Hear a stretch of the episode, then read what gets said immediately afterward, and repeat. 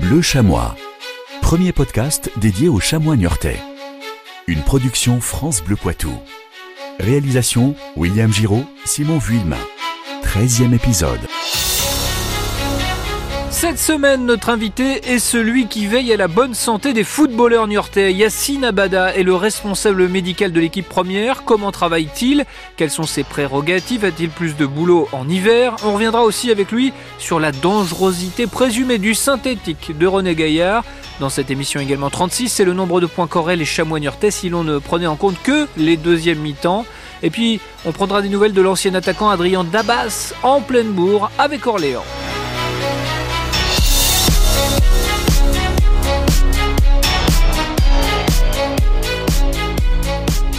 Bonjour Yassine Abada. Bonjour. Vous êtes le responsable médical de l'équipe première des chamois niortais. Au sein du staff de Philippe Inchberger, quelles sont les missions euh, que vous avez concrètement au club? Nous avons plusieurs missions. Alors, on est deux kinés à s'occuper de, de, tout l'effectif euh, professionnel. Euh, on a une mission de, de prévention, premièrement, essayer de faire en sorte d'avoir le moins de blessés possible. Ensuite, on va avoir la mission de de soins de récupération, que ce soit après les matchs ou les entraînements, faire en sorte d'avoir les joueurs les plus en forme possible pour faire les meilleures performances le week-end. Et euh, je dirais qu'en troisième mission, on va avoir tout ce qui va être traitement, parce que malheureusement, on a quand même des joueurs qui se blessent et c'est nous qui prenons en charge tout ce qui va être suivi médical, rééducation, jusqu'au retour terrain des joueurs.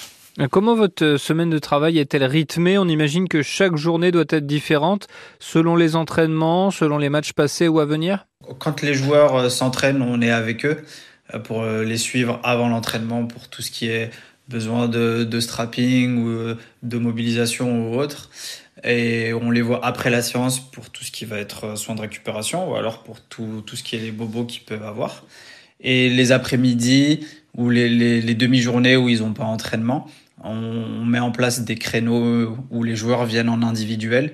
Et dans ce cas-là, on fait des traitements individuels, que ce soit en salle ou alors euh, sur table. Est-ce que vous avez plus de travail pendant l'hiver ou est-ce que ce sont des bobos différents, on va dire? Alors l'hiver, on est confronté à des terrains qui sont plus gras, euh, plus humides. Donc euh, forcément, on a des muscles qui sont un peu plus sollicités. Je pense à tous les muscles du bassin, les adducteurs. Mais euh, c'est vrai que l'été, les terrains sont un peu plus durs, à contrario quand c'est pas forcément arrosé, donc on va avoir un peu plus de pathologies tendineuses.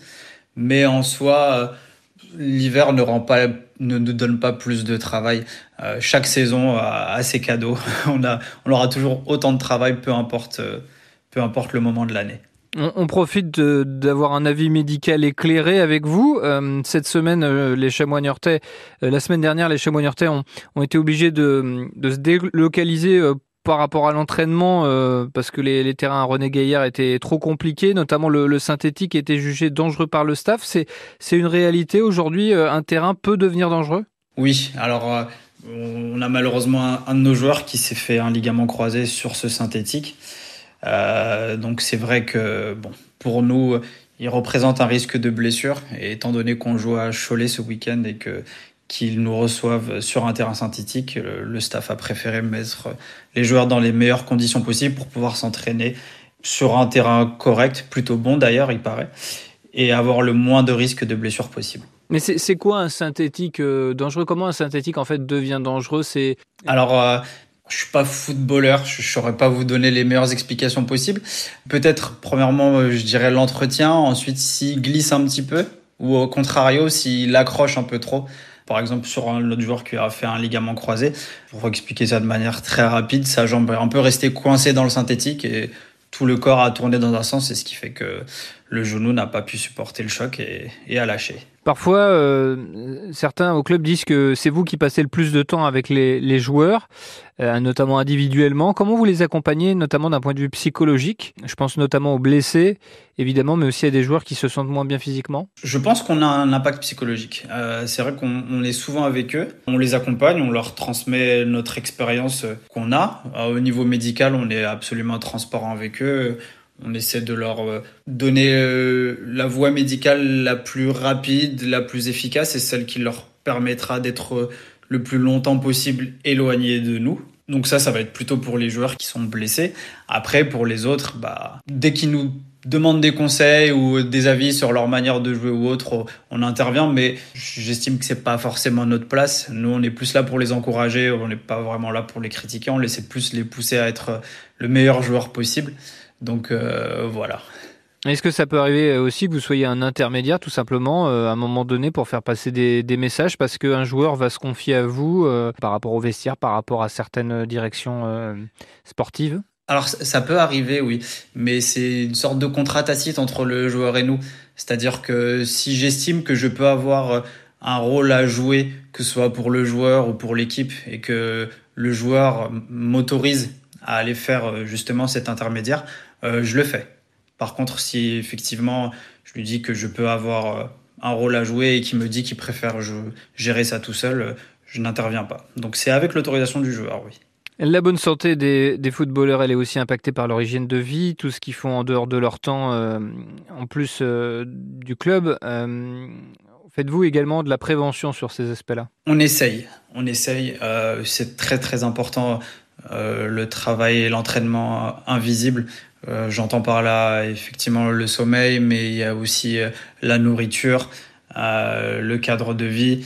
Il y a beaucoup, beaucoup de facteurs qui peuvent influencer sur la performance des joueurs. Le souci, c'est qu'on n'est pas forcément avec eux H24 et qu'ils ne sont pas forcément aussi transparents avec nous. Donc on, on a des outils de surveillance, mais bon, ça, ça, marche un peu dans les deux sens. On, a des tips, on a des conseils, on essaie de les orienter.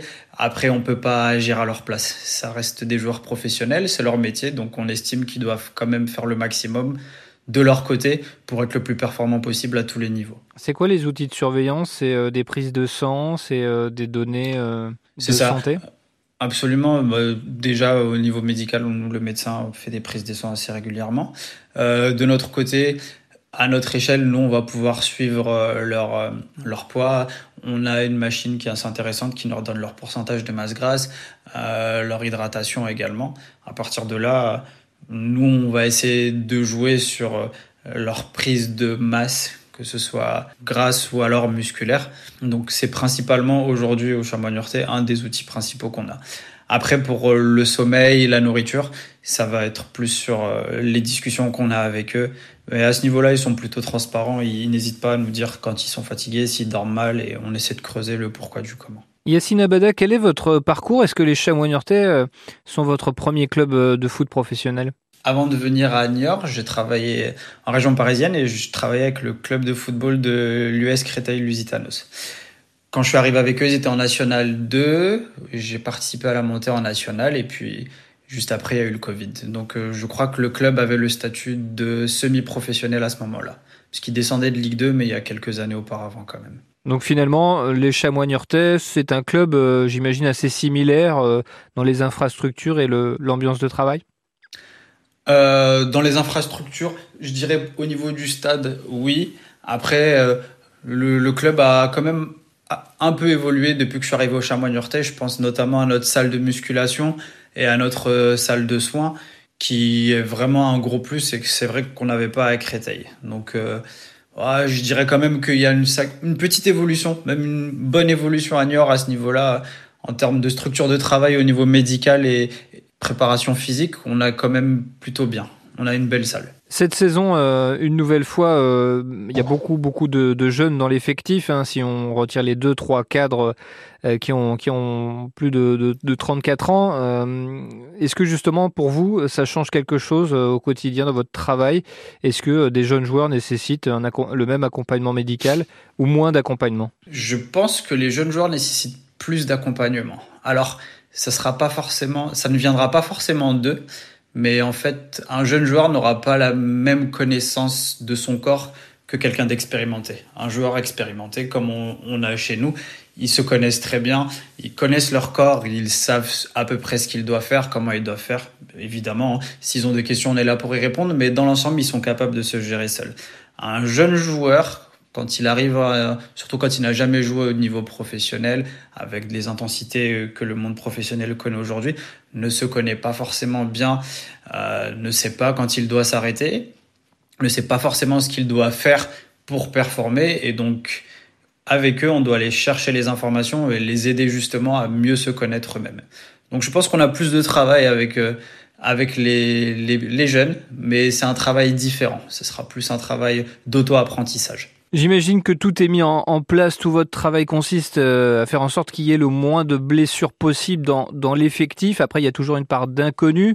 On sait aussi parfois qu'il y a des, des, saisons noires sans qu'on se l'explique véritablement. Vous diriez quoi, vous, cette saison, jusqu'ici, vous, vous touchez du bois? Oui, alors je dirais toujours qu'on touche du bois. On veut jamais avoir trop de blessés, mais jusqu'ici, ça va. Je pense que ça va. On peut le voir euh, au fur et à mesure de la saison. La plupart des joueurs qui forment le groupe sont presque toujours les mêmes.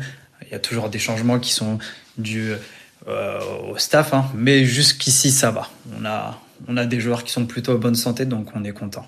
Toute dernière question, Yacine Abada. Comment est-ce que vous êtes amené à vous coordonner avec le préparateur physique et même plus largement le coach et, ses adjoints? On est tous les jours en communication. Nous, notre rôle, c'est vraiment de protéger les joueurs et de faire le mieux pour, pour l'équipe.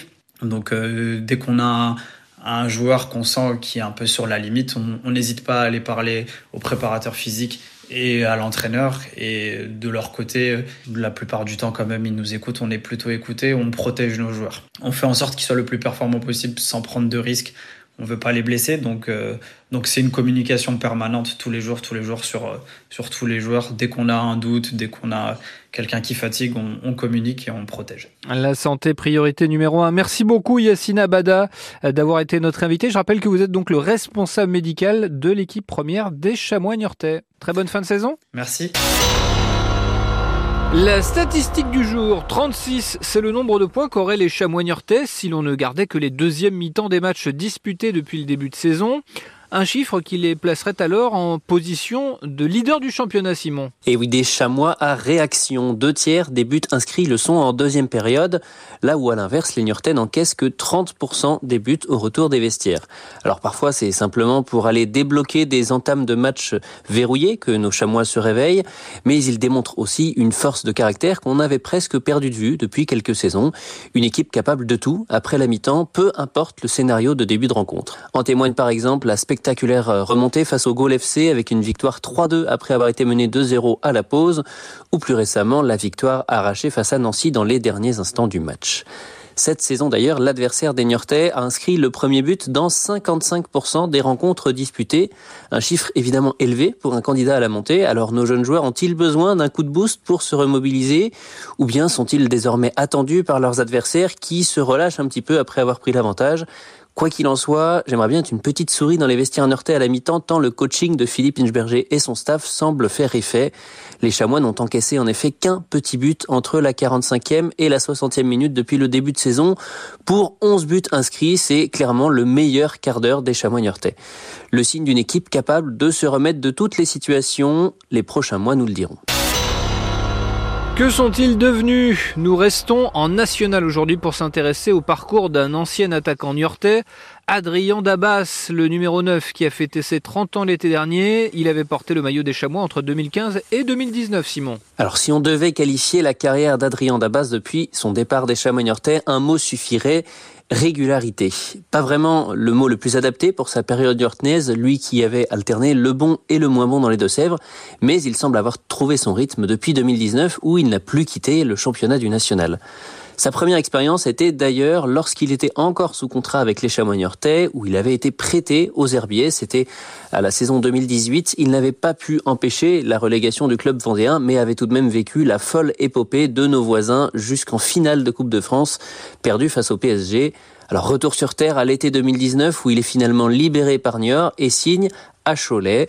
Quelques mois de championnat vite arrêtés par la Covid-19 à l'époque et Davas signe ensuite en 2020 à Villefranche. Deux saisons d'affilée où il sera décisif à chaque fois à une dizaine de reprises comprenant buts et passes décisives et surtout où il vivra deux barrages de promotion disputés et perdus à chaque fois. On s'en souvient tous puisque d'ailleurs les Chamois étaient l'un de leurs deux bourreaux. Alors le signe pour Adrien Dabas pour partir de Villefranche et il choisit Orléans comme point de chute. Il poursuit sur les mêmes bases statistiques pour sa première saison et vit depuis l'été dernier probablement sa meilleure période footballistique. 6 buts et 6 passes décisives en 22 matchs, toutes compétitions confondues. Série toujours en cours évidemment. Remplaçant lors de la victoire d'Orléans face à Niort en octobre dernier, on se doute qu'Adrien Dabas fera tout pour se rappeler au bon souvenir de son ancien club niortais. Ce sera fin mars à René Gaillard évidemment. Le rendez-vous est pris. Merci beaucoup Simon Villemain. Euh, prochain épisode de votre podcast Bleu Chamois, ce sera dans 15 jours.